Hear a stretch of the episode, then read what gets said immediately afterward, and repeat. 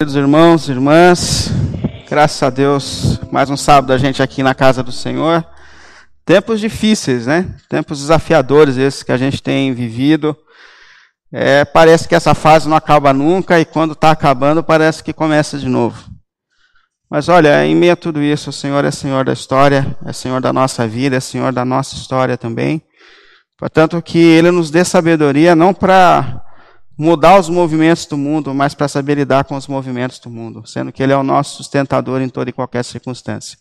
Queria te convidar a abrir a sua Bíblia no livro de Neemias, capítulo 8 hoje. Neemias, capítulo 8.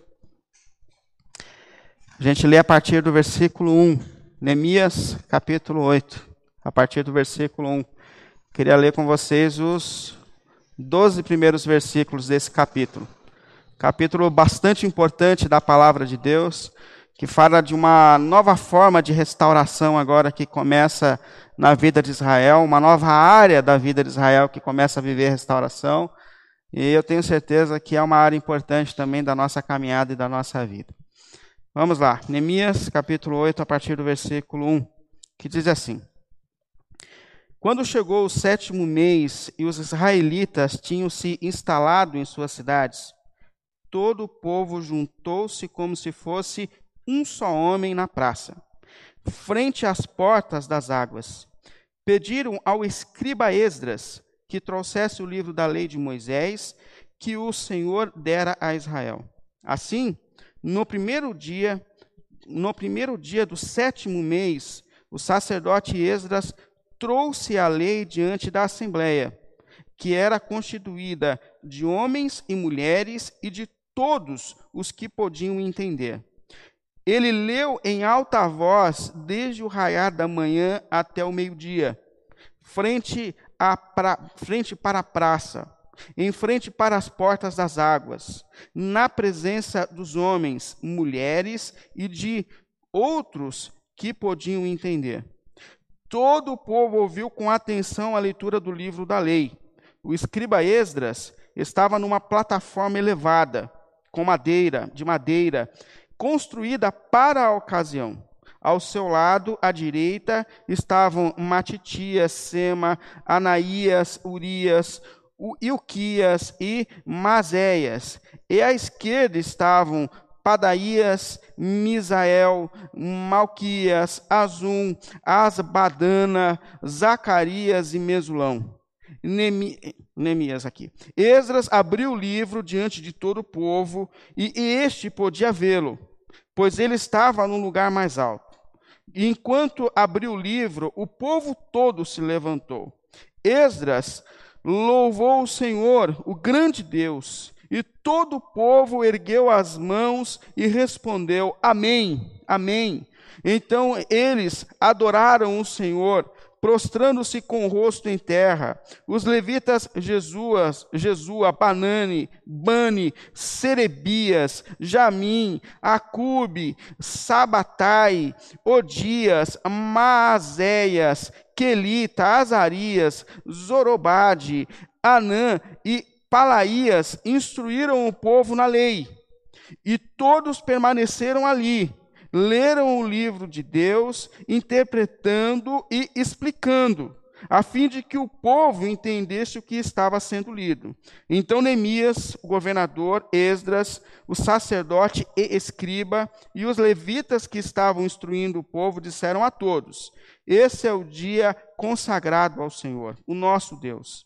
Nada de tristeza e choro, pois todo o povo estava chorando enquanto ouvia as palavras da lei. E Neemias acrescentou: Podem sair, comam e bebam do melhor que tiverem, e reparta com os que nada têm preparado. Este dia é consagrado ao nosso Senhor. Não se entristeçam, porque a alegria do Senhor os fortalecerá. Os levitas tranquilizaram todo o povo, dizendo: Acalmem-se, porque esse dia é o dia santo não fiquem tristes. Então todo o povo saiu para comer, beber, repartir com os que nada tinham preparado e para celebrar com grande alegria, pois agora compreendiam as palavras que lhes foram explicadas. Amém? Vamos orar diante da palavra de Deus, pedir ao Senhor que nos dirija mais uma vez. Santo Deus e Pai, por tua graça e por tua misericórdia, mais uma vez nós nos colocamos aqui diante de ti, Senhor. Dando graças a ti, Pai, pelo privilégio que nós temos de estarmos mais uma vez na sua casa, Senhor, para ouvir o seu evangelho, para cantar louvores ao teu santo nome, para celebrar a salvação, Deus Pai, que um dia alcançou a nossa vida, a tua igreja, pelo sangue do teu filho, Senhor e como o teu povo, Senhor, assim como a nação de Israel, nós nos reunimos nesse momento em torno da Sua santa palavra, Senhor, e queremos te ouvir falar, Senhor. Queremos ser tocados pela Tua palavra, Senhor. Queremos ser direcionados pela tua palavra, Senhor. Que esses minutos em que nós estivermos aqui, Senhor, o Senhor encontre os nossos corações abertos, assim como encontrou o de Israel naquele tempo, Senhor, para falar conosco, para direcionar a nossa vida. Que por sua graça, o seu Espírito Santo, Senhor, esteja agindo com a palavra, Senhor, e colocando-as nos nossos corações e nas nossas mentes, Senhor. Nós te pedimos, Senhor que esse tempo seja um tempo importante, seja um tempo de orientação, de reorganização, Senhor, das nossas caminhadas e da nossa vida, Senhor. Nós oramos assim, Pai, pelo nome santo do Senhor Jesus Cristo, por tua graça e por tua misericórdia, Pai, pelo nome santo de Jesus. Amém, Senhor. Amém. Graças a Deus. Pode sentar, meu querido irmão, minha querida irmã, por favor. Bom, as nossas reflexões estão no livro de Neemias. A gente tem falado de um povo que precisava viver restauração e a gente tem visto quais foram os caminhos para que eles pudessem começar a viver um tempo de recomeço, de restauração. É, e essa obra começou por meio de uma restauração física. Isso é, eles começaram reconstruindo os muros de Israel, os muros de Jerusalém.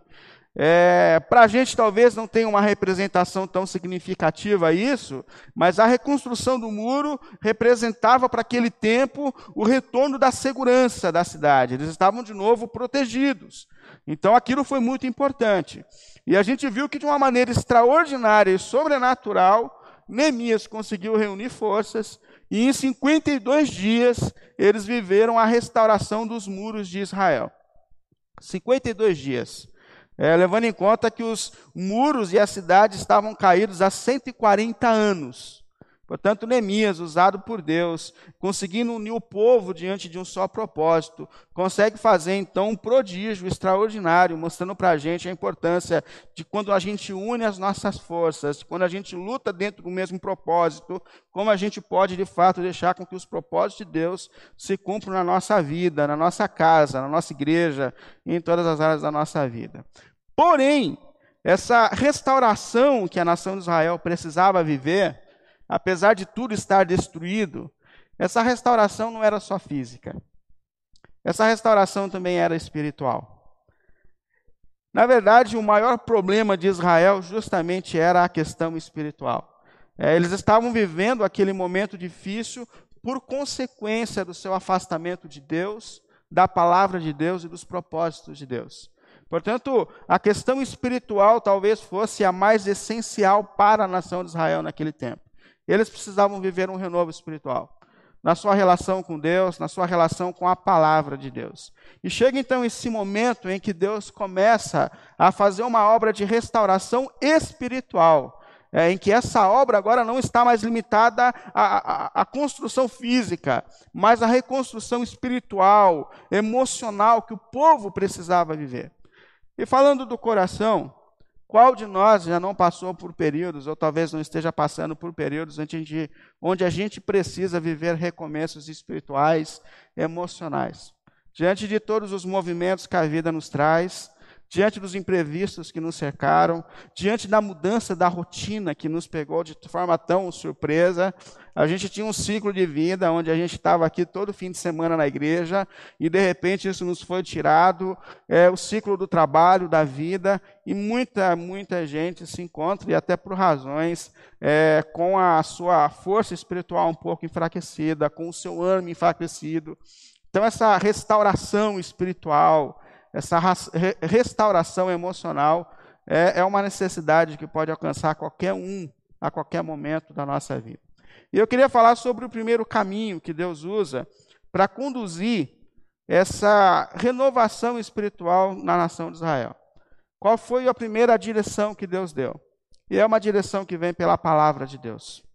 Esse renovo espiritual começa quando a palavra de Deus é lida e ensinada para o povo. Esse texto ele narra um momento muito especial, onde depois dos muros reconstruídos, o povo para diante de Neemias e agora Neemias sai um pouco de cena para que Esdras, que é a pessoa específica para o ensino da palavra, entre em cena. E eles então se reúnem e pedem para que a palavra de Deus seja lhes ensinada, lida, é, para que eles pudessem também viver esse recomeço é, na sua caminhada espiritual.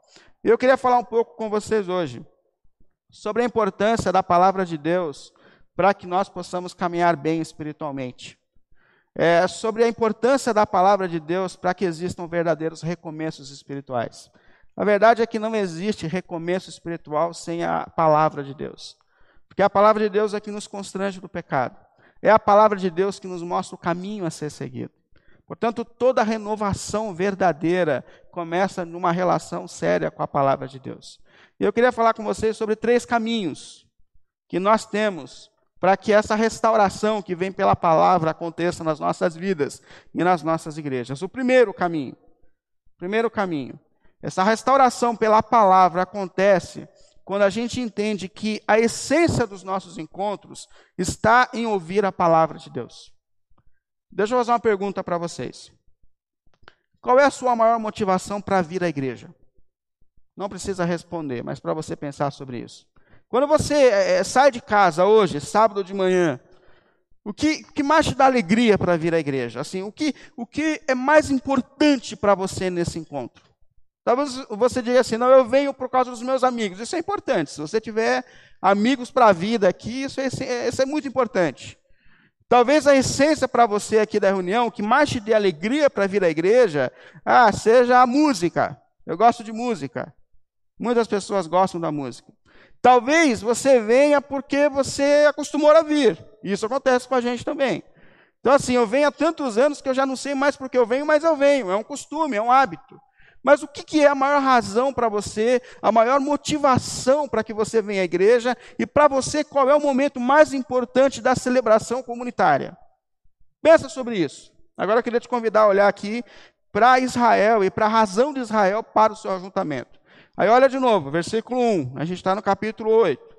Diz assim: Quando chegou o sétimo mês e os israelitas tinham se instalado em suas cidades, todo o povo juntou-se como se fosse um só homem na praça, em frente à porta das águas. Aí vem a parte importante. E pediram, isso é, o povo pediu, é, pediram ao escriba Esdras que trouxesse o livro da lei de Moisés, que o Senhor Israel dera a Israel. Ou seja, esse texto narra um momento onde todo o povo de Deus para se reúne, faz um ajuntamento justamente para ouvir a pregação da palavra de Deus. Não tinha uma razão maior ali para aquele ajuntamento, a não ser ouvir a palavra de Deus. Pensa nisso. E é interessante que o texto fala até que eles construíram um púlpito para Esdras, para que ele pudesse pregar a palavra de Deus para o povo. É uma coisa muito parecida com a nossa, para que ele ficasse numa situação elevada e que assim ele pudesse pregar. Mas é importante a gente perceber que o centro daquele ajuntamento, que trouxe avivamento verdadeiro, foi ouvir a palavra de Deus foi ouvir a exposição da palavra de Deus. O que trouxe renovação para o povo naquele tempo foi ter se reunido diante da palavra de Deus. Isso é tão importante, gente, porque muitas igrejas abandonaram essa essência. Porque muitos crentes abandonaram essa essência. Inclusive, sabe que foi profetizado que chegariam tempos em que a igreja não se reuniria mais diante da palavra de Deus. O apóstolo Paulo, quando ele escreveu a Timóteo, na segunda carta, 4:2, isso é, Deus escreveu por meio de Paulo, né? Mas Deus inspirou Paulo para escrever isso, mas ele fala, ó, 2 Timóteo 4:2, ele fala assim: "Meu filho, Timóteo era um jovem pastor, pregador do evangelho. Ele disse: "Meu filho, pregue a palavra, pregue a palavra, esteja preparado a tempo e fora de tempo, repreenda. Essa palavra para o nosso tempo não faz muito sentido, porque se você repreender o crente, ele troca de igreja. Mas repreenda, repreenda. É verdade, repreenda. Corrija, olha isso, como isso é rígido, corrija. É, exorte com toda paciência, também tem uma dose de paciência para gente aqui. E doutrina, isso é, não deixa a doutrina, continue ensinando a doutrina. Aí, o que espanta a gente é esse versículo 3, que diz assim, ó, Pois virá tempo em que não suportarão a sã doutrina. Ao contrário, sentindo coceira, uma coceira estranha essa, nos ouvidos, juntarão mestres para si mesmo, segundo os seus próprios desejos. Olha isso, que é a palavra de Deus. E eles se recusarão a dar ouvidos, voltando-se a mitos. Olha isso que foi predito. Agora eu coloco aqui vocês a pensar: será que a gente não tem vivido esse tempo? Que foi anunciado na palavra de Deus? Será que a gente não tem vivido um tempo onde muitas pessoas abandonaram a palavra de Deus por experiências? Será que a gente não vive um tempo onde pessoas abandonaram o ensino da palavra por falsos mestres que falam aos seus corações, aos seus desejos, que não confrontam mais, que, que não doutrinam mais, que não ensinam mais. Será que esse tempo não está? Eu tenho certeza que sim. Eu tenho certeza porque, até como pastor, e isso mexe muito com o meu coração, e isso eu dou como um testemunho pessoal. É assustador como eu me deparo por pessoas que se entregaram por caminhos onde a palavra de Deus foi abandonada e foram movidas por experiências e que hoje estão com as suas vidas destruídas. Muita gente. Muita gente que confiou em falsa profecia. Eu já tive que atender gente que é, abriu negócios com base em profecia e que faliram, que hoje estão sofrendo coisas terríveis. Eu já tive que lidar com pessoas que, que, se entregaram a orientações em relacionamentos com base em profecias e relacionamentos que nunca deram certo que não vão dar certo, porque eles não pensaram antes de se juntar. Aliás, foi o desejo que falou mais alto. É, eu já tive que lidar com pessoas que se envolveram é, em financiamento, já viu isso?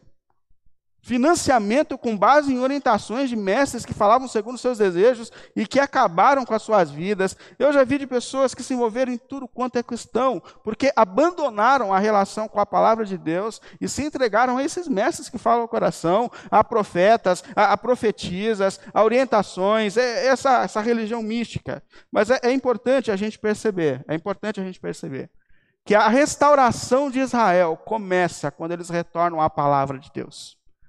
Que a renovação verdadeira começa quando eles voltam a ouvir a voz de Deus por meio da palavra pregada. E não há dúvidas, irmãos, que a restauração da nossa igreja, que a restauração das nossas famílias, que a restauração dos nossos relacionamentos, que a restauração dos princípios de Deus, eles serão restaurados quando a gente volta a dar à palavra de Deus a centralidade maior. Quando a gente passa a entender que a essência dos nossos encontros é a palavra de Deus sendo pregada ao povo que foi redimido pela cruz. Porque essa é a nossa missão. Jesus disse: vocês são discípulos, ou seja, vocês são alunos. Vocês que foram salvos pela cruz, Jesus disse, então agora vocês são meus alunos. Até aqui vocês aprenderam do mundo. Até aqui vocês seguiram satisfazendo os desejos da sua carne, mas vocês foram resgatados.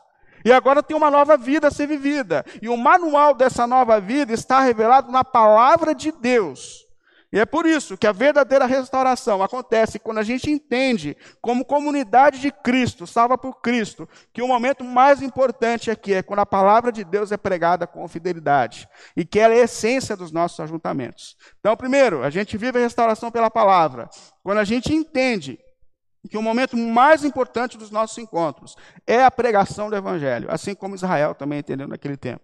Segundo, a gente vive essa restauração pela palavra quando nós temos pregadores fiéis à palavra. Isso também é importante. Pregadores que realmente estão se dedicando a pregar a palavra de Deus com fidelidade. Se você olhar no texto, você vai perceber que eles mandaram chamar, versículo 1, eles mandaram chamar Esdras para que eles ensinar, para que ele lhes ensinasse a palavra de Deus. Por que Esdras? Porque Esdras era um especialista nisso. Esdras ele era um escriba e sacerdote. Sacerdote porque cuidava das coisas do templo, e escriba tinha uma função muito especial de escrever a lei, de reescrever a lei com fidelidade, de interpretar a lei e de ensinar a lei às pessoas. Ou seja, quando eles pedem para que alguém ensine a palavra de Deus para eles, eles pedem a alguém que eles sabem que é preparado e fiel a essa missão. Importante isso. Livro, inclusive o livro de Esdras, lá no 7, capítulo 7, versículo 10, falando sobre Esdras, alguém narrando as qualidades de Esdras, 7,10 diz assim, ó, pois Esdras tinha decidido, olha que interessante, dedicar-se a estudar a lei do Senhor e a praticá-la, e a ensinar aos seus decretos e mandamentos aos israelitas. Quem era Esdras? Esdras era um homem que buscava conhecimento da palavra de Deus. Esdras era um homem que vivia aquilo que ele estava aprendendo na palavra de Deus, porque senão é uma hipocrisia do pregador. E Esdras ele ensinava a palavra de Deus. E é esse homem que o povo procura quando eles querem ouvir a palavra de Deus. Aí deixa eu fazer mais uma pergunta. Hoje eu estou com algumas perguntas aqui para a gente refletir. Quais são as suas referências teológicas? Quem você gosta de ouvir? Pensa sobre isso. Pensa nessa atitude de Israel de procurar Esdras. Porque eu vou falar uma coisa também aos irmãos. Muita gente gosta de ouvir pessoas porque falam da forma e o que querem ouvir. Cuidado, porque existe muito pregador que não é pregador, é animador de público. Ah, mas no momento ele falou uma verdade bíblica, ele leu um texto bíblico. Não, não. A gente está aqui não para falar das nossas experiências pessoais. Eu não sou animador de público. Às vezes sai uma piada. Mas a essência é a exposição da palavra de Deus. Então, cuidado, porque pode ser que você goste de pessoas que te dão é, alegria, mas não é uma alegria que vem da pregação do Evangelho. Cuidado, porque pode ser que você escute pessoas que falem ao coração. Não, eu gosto porque fala ao coração. Aliás, tem muito pregador meloso. Um pregador meloso. Eu não vou citar o nome, mas tem um que é meloso, assim, sentado num banquinho, que só de olhar ele me dá vontade de chorar já, sabe?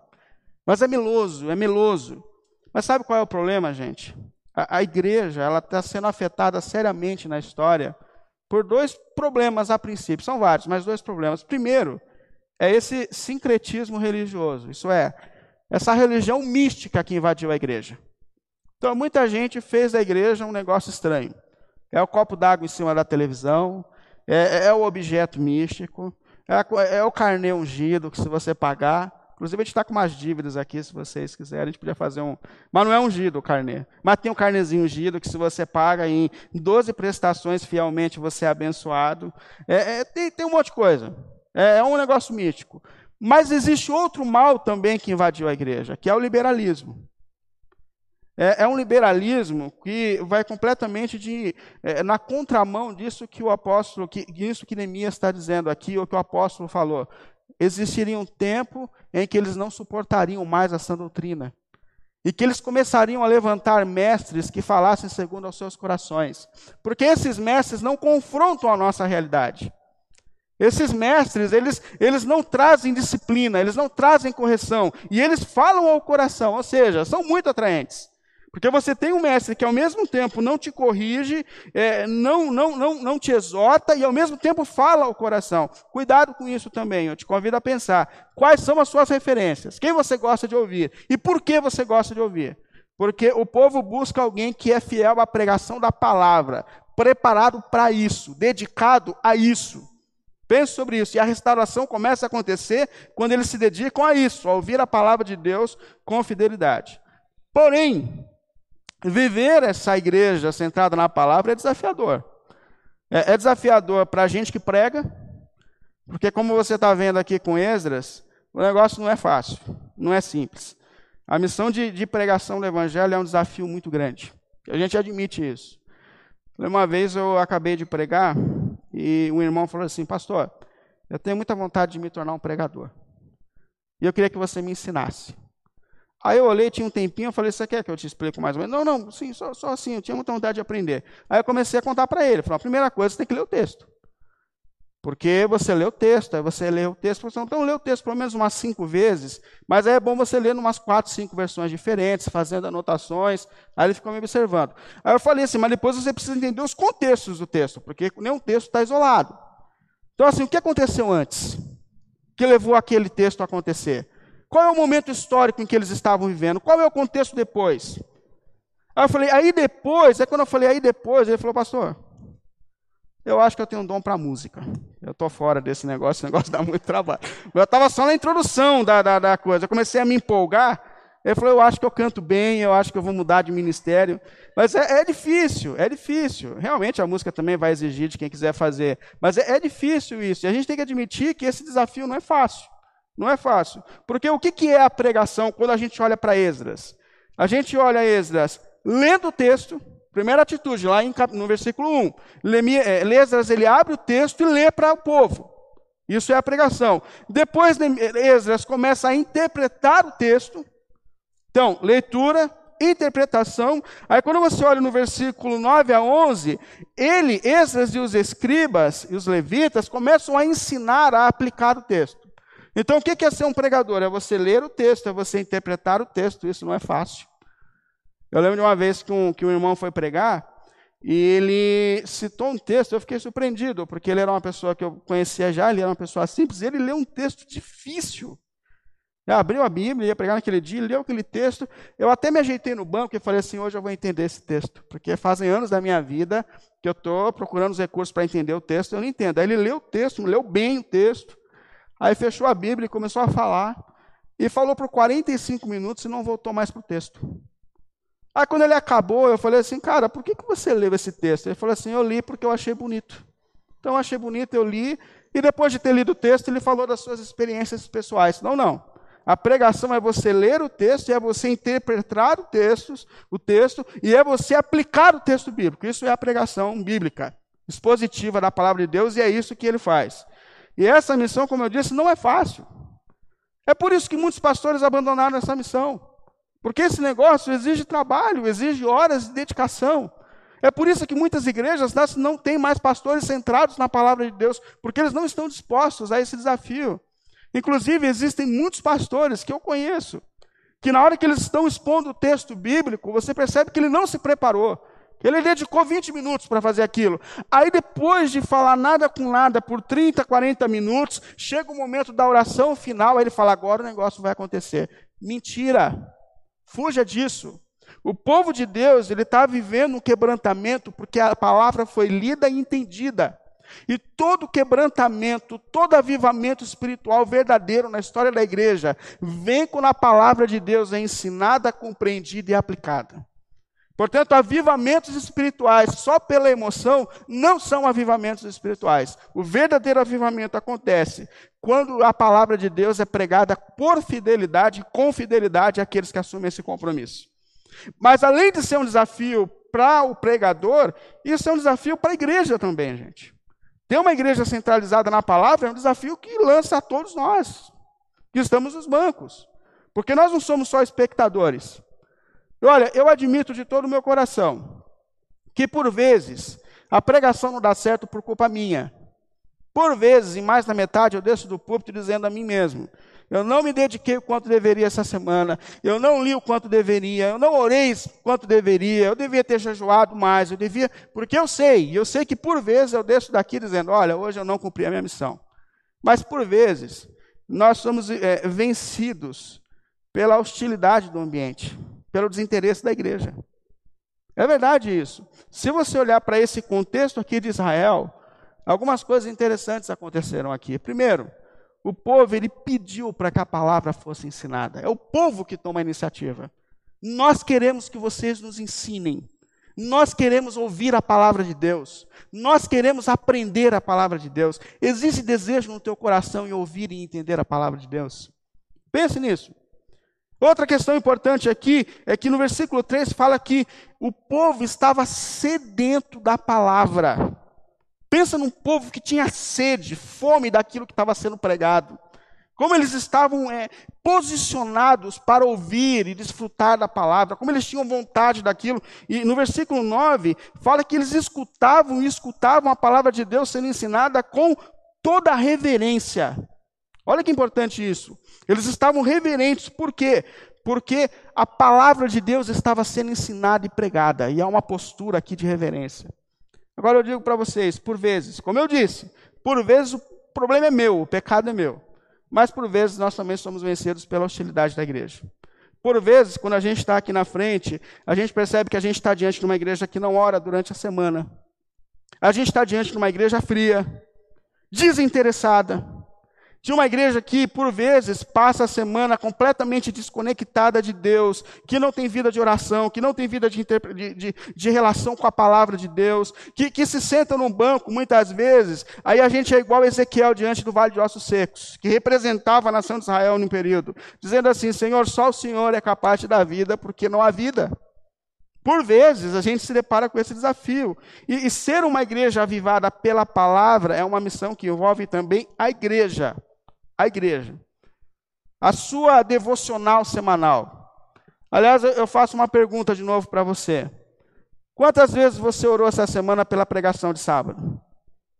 Quantas vezes você intercedeu por esse momento essa semana? Eu dou para você uma tarefa séria de casa, acessível a todos que estão aqui. Ore durante a semana pela pregação do Evangelho. Prepare o seu coração para ouvir a pregação do Evangelho. Pense na nação de Israel, que na sexta-feira à noite, no pôr do sol, para muitos isso não é possível, mas se isso lhe é possível, talvez você está negligenciando. Mas no pôr do sol, eles já estavam acalmando seus corações, as suas mentes, e se preparando para chegar no sábado de manhã, cheios da presença de Deus, para ouvir a palavra de Deus, para cantar louvores a Deus. Portanto, dedique-se, prepare-se durante a semana para que você possa ouvir a palavra de Deus com, com vida no fim de semana. Algo que depende a você. E mais, ore pelos pregadores. Ore pelos pregadores. O apóstolo Paulo, em Efésios 6, ele olhou para a igreja e falou assim: Senhor, irmãos, orem por mim, ele falou. 6,19, orem por mim, porque para quando eu falar, para quando eu pregar, seja-me dada a mensagem a fim de que destemidamente torne conhecidos os mistérios do Evangelho. Orem por mim, ele fala, orem por mim. E se você olhar o contexto disso, Paulo diz: porque nós estamos numa luta espiritual terrível. Porque há uma luta em torno de mim, ele está dizendo. Para que eu desanime, para que eu pare, as circunstâncias querem me derrubar, há uma luta em torno da minha casa, há uma luta em torno do meu ânimo. Orem por mim, para que Deus me sustente na pregação. E esse mesmo clamor de Paulo vem sobre a igreja. Orem por nós.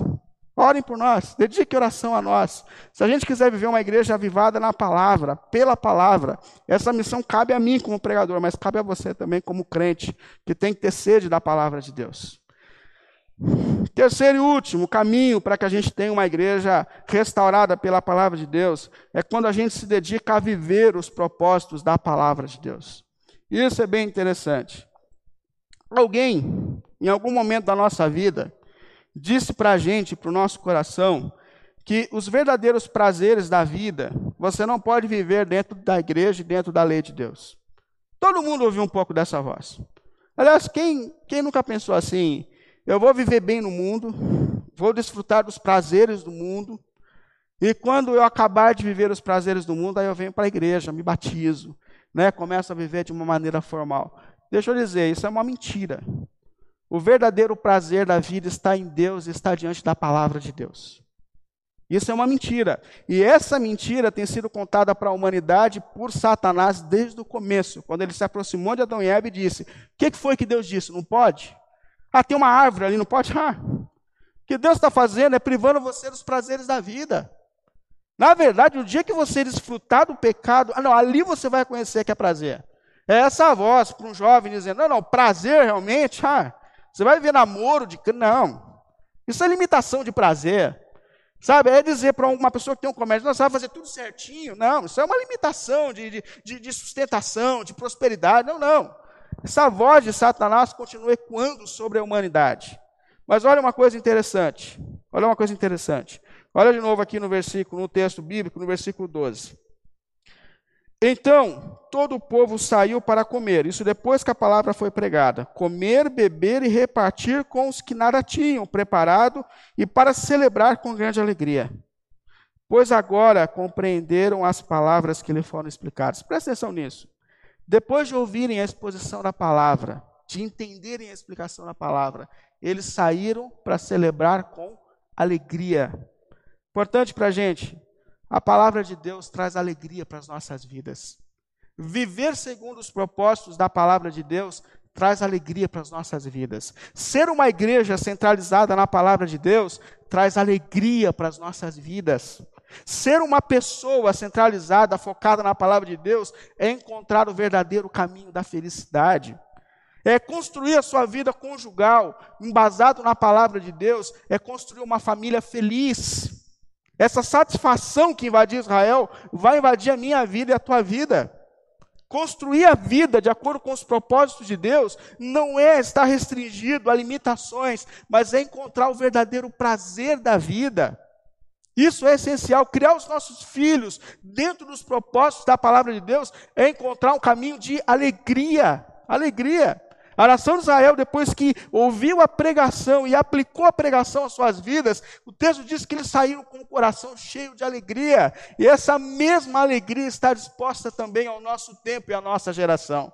Portanto, creia nisso é viver o propósito da palavra de Deus, é viver segundo aquilo que a palavra de Deus ensina. Ter uma igreja de acordo com a palavra de Deus é ter uma vida cheia da verdadeira alegria que vem da presença de Deus. Como disse ele no final, a alegria do Senhor é a nossa força. A alegria do Senhor nos sustenta. Os propósitos de Deus trazem satisfação à nossa existência.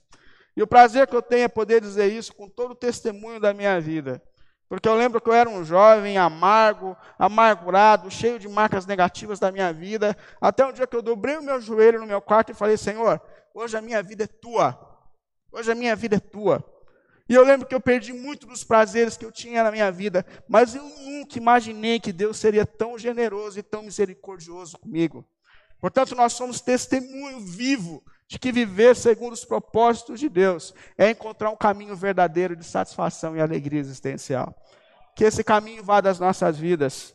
Que a gente tenha uma igreja que se reúne em torno da palavra de Jesus Cristo, nosso Senhor. Que a razão maior do nosso encontro, talvez a gente não acerte tanto na música, talvez a gente seja meio desajeitado nas nossas celebrações, mas que acima de tudo a gente tenha uma exposição bíblica séria que a gente se reúne em torno da palavra de Jesus, que a gente entenda que o momento mais, encontro, mais importante dos nossos encontros é a palavra de Deus sendo anunciada e pregada entre nós. Que a gente tenha pregadores comprometidos com a palavra de Deus, que não sobem aqui para entretenimento, para fazer promessas que Deus nunca fez, mas para falar os princípios eternos da palavra de Deus, que traz vida e vida verdadeira. Que a gente seja uma comunidade de Cristo disposta a viver a palavra de Deus, na certeza de que o melhor caminho da vida é esse que Deus está ensinando para a gente. Que a satisfação verdadeira está aqui, que a alegria do Senhor é a nossa força, é a nossa sustentação. Amém? Que assim seja, para a glória de Jesus. Queria te convidar a ficar em pé, por favor.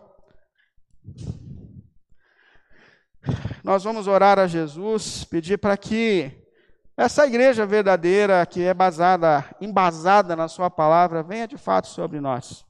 Não é um desafio simples, irmãos. Eu queria muito colocar a todos vocês esse tremendo desafio. É santo, de na sua semana parar um pouco diante de toda a sua correria, mas parar um pouco para interceder pelo púlpito da igreja. É sério, que todos nós cheguemos aqui sabendo que o que está acontecendo aqui é fruto das nossas intercessões e das nossas orações. Coloco para você esse desafio, esse desafio, que está acessível a todos, mas que nós não sejamos uma igreja de espectadores, mas de discípulos e discípulas de Jesus, que querem ver o Evangelho vivo sendo pregado e vivido entre nós. Amém? Vamos orar. Deus e Pai, mais uma vez nós nos colocamos aqui diante de Ti, diante da Sua palavra, diante do Seu Evangelho. Tantos outros caminhos já vieram sobre nós, Senhor. Tantas outras palavras e experiências já vieram sobre nós, Senhor. Mas nós estamos aqui, Deus e Pai, pelo nome santo do Senhor Jesus, pelo mover do Seu Espírito que está em nós e entre nós, clamando a Ti, Senhor, que a Sua palavra seja centralizada nas nossas vidas, na nossa igreja, pelo nome santo de Jesus, Deus Pai. Por Tua graça e por Tua misericórdia, Senhor, dos céus e da terra. Perdoe os nossos pecados, Senhor Perdoe quando nós colocamos as nossas experiências acima da tua palavra. Perdoe quando nós seguimos o caminho do nosso coração, Senhor. Mas pelo nome de Jesus, o Deus que restaurou a nação de Israel, o Deus que coloca o seu povo em pé por meio da sua palavra sendo pregada e pelo agir do seu espírito, venha sobre nós nesse tempo também, Senhor. Se movendo em nós e através de nós, Senhor. Que as nossas vidas sejam alinhadas e aplanadas pelo seu evangelho puro e verdadeiro, pelo nome santo de Jesus, Pai. Pelo nome santo de Jesus, Pai. por tua graça e por tua misericórdia, Senhor. Que a gente tenha aqui em Vila Formosa, Senhor, uma igreja que se reúne diante da Sua palavra, Senhor. Avivada pela Tua palavra, Senhor. Organizada pela Tua palavra, Senhor. Pelo nome de Jesus. Que as nossas famílias sejam alinhadas, pela Sua palavra, Senhor. Que a criação dos nossos filhos seja alinhada pela Tua palavra, Senhor. Que os nossos relacionamentos sejam transformados pela Tua palavra, Senhor. Que o Senhor encontre entre nós homens e mulheres, e jovens e crianças, olhando para a tua palavra, olhando para os seus propósitos eternos, Senhor. Enche o nosso coração dessa certeza, Senhor, de que o melhor caminho é ser seguido, que a verdadeira alegria e satisfação se encontra quando a gente se dedica a uma relação séria e comprometida com a sua santa palavra, Senhor. Eu oro assim por ti, em nome do Senhor Jesus, Pai. Em nome do Senhor Jesus, Pai. Tua graça, Senhor.